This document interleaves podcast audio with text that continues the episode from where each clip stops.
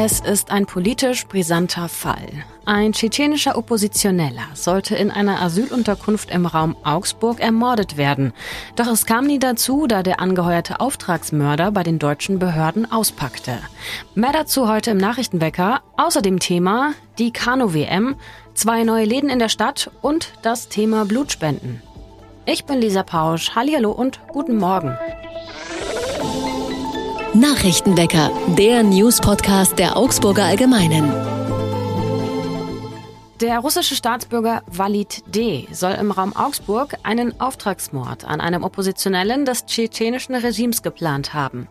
Gegen ihn startet heute der Prozess am Staatsschutzsenat am Oberlandesgericht in München. Walid D. wird unter anderem die Vorbereitung einer schweren staatsgefährdenden Gewalttat vorgeworfen. Der Fall ist, wie schon gesagt, politisch brisant und es ist bisher nicht auszuschließen, dass der Auftragsmord nicht auch auf Anweisung der politischen Führung Russlands durchgeführt werden sollte.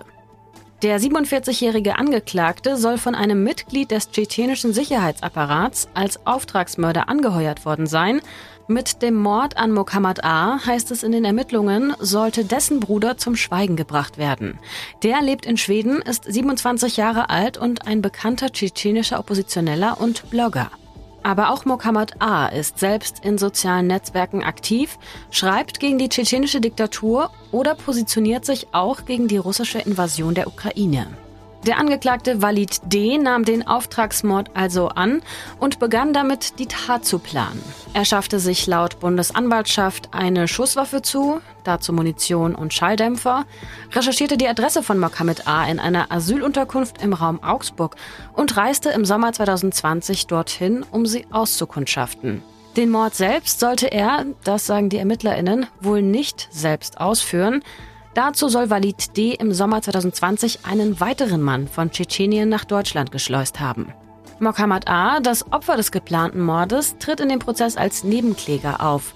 Er vermutet, dass der Mordbefehl von der obersten Führung der Tschetschenischen Republik kam. Er sei erschüttert und verunsichert, seit er erfahren habe, dass das prorussische Regime in Tschetschenien ihn hier in Deutschland habe umbringen lassen wollen. Wenn es stimmt, was die ErmittlerInnen annehmen, dann scheiterte der Auftragsmord vor allem an dem ausgesuchten Auftragsmörder.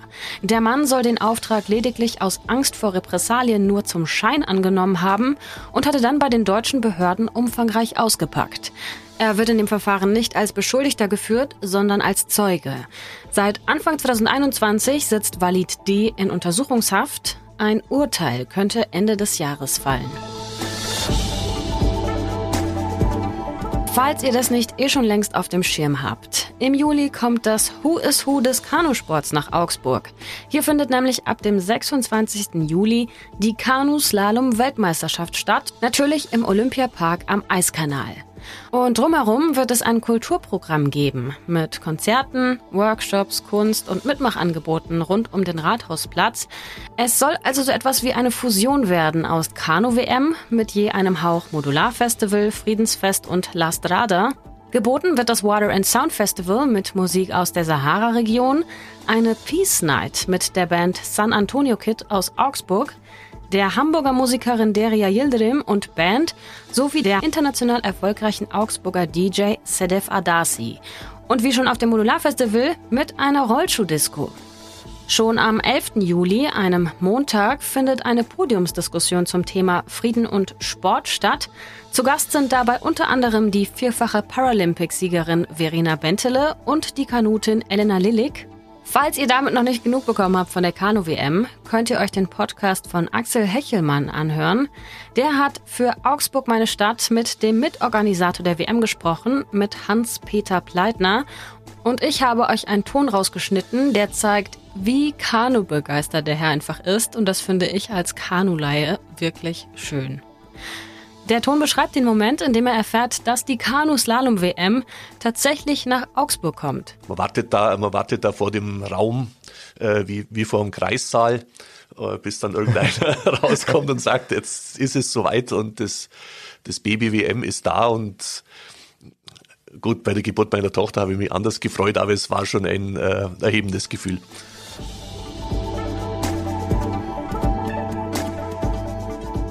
Und eine Nachricht aus der Augsburger Innenstadt. Es gibt zwei neue Eröffnungen. Sportkind, ein Augsburger Label für Sportbekleidung in der Philippine Welserstraße und Don Pablo, ein Stand auf dem Augsburger Stadtmarkt, an dem ein Koch mit Vornamen Pablo spanische, spanische Spezialitäten, Mann, das ist ein Zungenbrecher, wie Paella oder brasilianische Küche wie den Feijoada-Eintopf verkauft.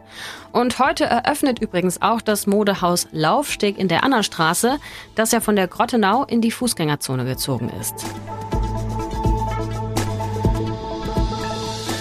Wir spicken wie immer auf die Wettervorhersage in Augsburg und die sagt für heute Höchstwerte um 28 Grad voraus und Sonne, Sonne, Sonne.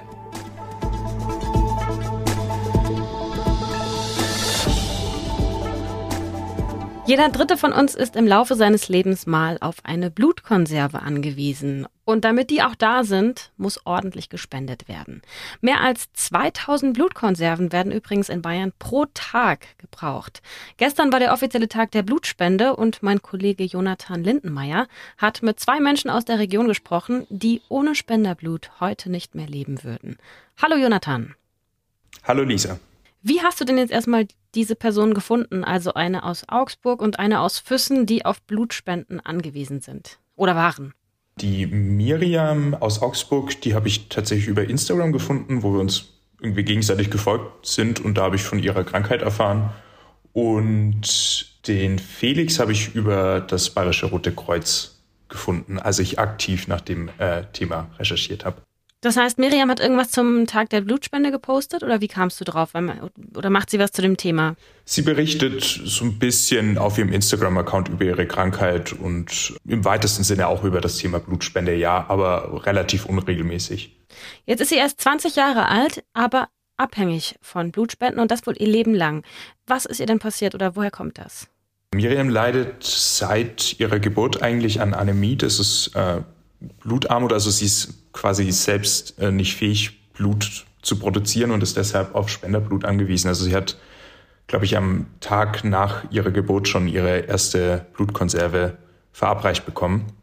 Und seither lebt sie ihr ganzes Leben damit. Also in der Regel muss sie einmal im Monat in die Klinik, um äh, eine Blutspende zu bekommen. Kommt sie damit so ganz gut klar oder schränkt sie das schon auch ein, weil sie zum Beispiel bedenken muss, wenn sie in den Urlaub fährt, muss sie irgendwo in ihre nächste Blutspende kommen, oder? Also wenn es sie einschränkt, dann lässt sie sich zumindest nicht groß anmerken. Das ist sicherlich nicht leicht, ähm, aber sie hat zum Beispiel erzählt, dass sie in der Schule früher immer geschaut hat, dass sie die Blutspende immer in der Nacht bekommen hat, dass sie quasi am nächsten Tag in die Schule gehen konnte. Sie ist zurzeit noch krankgeschrieben, aber beginnt jetzt dann ihre Ausbildung zur Kinderpflegerin im September. Ähm, also im Großen und Ganzen geht sie, glaube ich, ihren Weg. Jetzt heißt es, durch die Corona-Krise fehlt es an Blutkonserven. Es wurde während der Pandemie einfach weniger gespendet. Bekommt sie aktuell noch Blutspenden oder wird ihr schon gesagt, es wird jetzt knapp? Also wie ist denn die Situation gerade? Nein, sie bekommt das schon. Also es ist jetzt auch nicht so, dass ähm, akut gerade die Leute, die kein äh, die Blut brauchen, keines bekommen. Aber es wird eben knapp einerseits, weil wenig gespendet wurde, andererseits, weil viele Operationen, die eigentlich während Corona hätten stattfinden sollen, eben nach hinten verschoben wurden. Und für diese Operation wird viel Blut benötigt und dadurch ist natürlich auch der Verbrauch ein bisschen höher. Du hast aber auch mit Felix gesprochen. Der ist 32 Jahre alt und der hat in seinem Leben schon über 800 Bluttransfusionen bekommen. Wie kam es dazu? Felix hatte mit 19 oder 20 einen schweren Unfall. Er ist beim Bergsteigen abgestürzt und 30 Meter in die Tiefe gestürzt und hat sich damals schwer verletzt, war über ein halbes Jahr im künstlichen Koma und hat sehr viel Blut verloren. Im späteren Verlauf äh, hat er dann auch nochmal allergisch auf eine Spende reagiert oder auf ein Mittel und hat infolgedessen auch nochmal sehr viel Blut verloren und hat dadurch, glaube ich, über 800 Blutkonserven benötigt in seinem Leben. Das kommt so in etwa auf 400 Liter. Boah, das ist ganz schön viel. Und jetzt ist er aber wieder gesund? Er ist Rollstuhlfahrer, aber im Großen und Ganzen geht es, geht es ihm, glaube ich, ganz gut.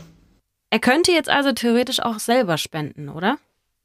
Er selbst kann kein Blut spenden, weil er zu viel Spenderblut in, in seinem Leben erhalten hat, äh, versucht aber dann auf andere Weise für das Thema Aufmerksamkeit zu generieren, um dem Ganzen etwas zurückzugeben, wie er selber sagt.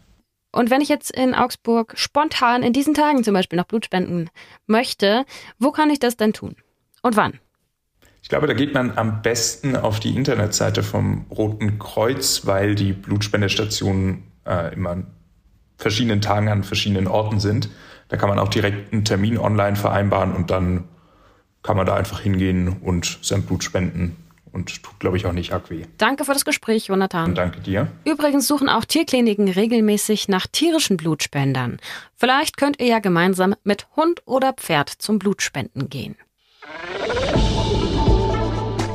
Was sonst noch wichtig wird, Großbritannien hatte ja eine Vereinbarung mit Ruanda geschlossen, um Menschen, die illegal nach Großbritannien eingereist sind, unabhängig von ihrer Herkunft und Nationalität nach Ruanda zu bringen, damit sie dort Asyl beantragen können. Auch wenn sie dort als Flüchtlinge anerkannt werden, sollen sie in keinem Fall ins Vereinte Königreich zurückkehren dürfen.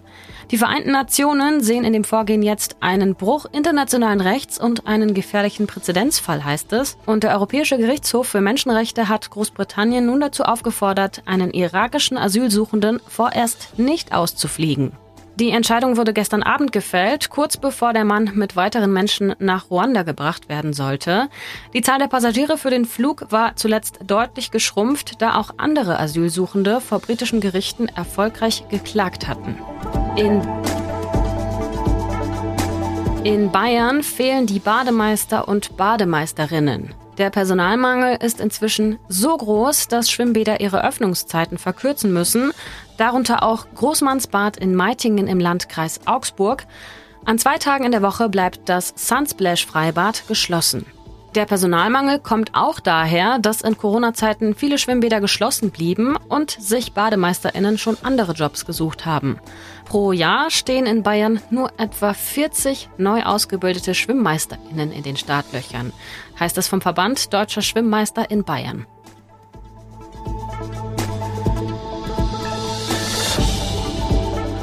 Zum Abschluss und angesichts der vielen Kriegs- und Krisenmeldungen in dieser Zeit nun eine erfreuliche Friedensnachricht aus Kanada und Dänemark. Dort wurde der sogenannte Whisky-Krieg beigelegt. Worum es dabei geht? Beide Länder streiten sich mehr oder weniger seit 50 Jahren um die knapp eineinhalb Quadratkilometer kleine Hansinsel. Sie ist unbewohnt, rohstoffarm und liegt im hohen Norden zwischen Kanada und Grönland. Bei dem Grenzabkommen von vor 50 Jahren wurde sie außen vor gelassen. Dann wollten sie beide Länder aber doch haben. So kam es dazu, dass bei jeder Expedition auf die Insel, zum Beispiel ein Reisender aus Kanada, die dänische Flagge entfernte und die eigene hisste, oder umgekehrt eine Besucherin aus Dänemark die kanadische entfernte und die eigene hisste. Gleichzeitig ließ man dem anderen eine Flasche mit landestypischem Schnaps da. Das Ganze wurde mit der Zeit zum Whisky-Krieg. Jetzt haben sich beide Länder geeinigt und zur Feier natürlich nochmal ein Whisky ausgetauscht. In diesem Sinne, hoch die Tassen. Wir sind am Ende dieses Nachrichtenweckers. Wenn er euch gefällt, freuen wir uns natürlich über jeden Stern und jede Empfehlung über die bekannten Nachrichten- und Podcast-Dienste. Ansonsten danke ich euch fürs Zuhören. Macht's gut, bis bald und ahoi.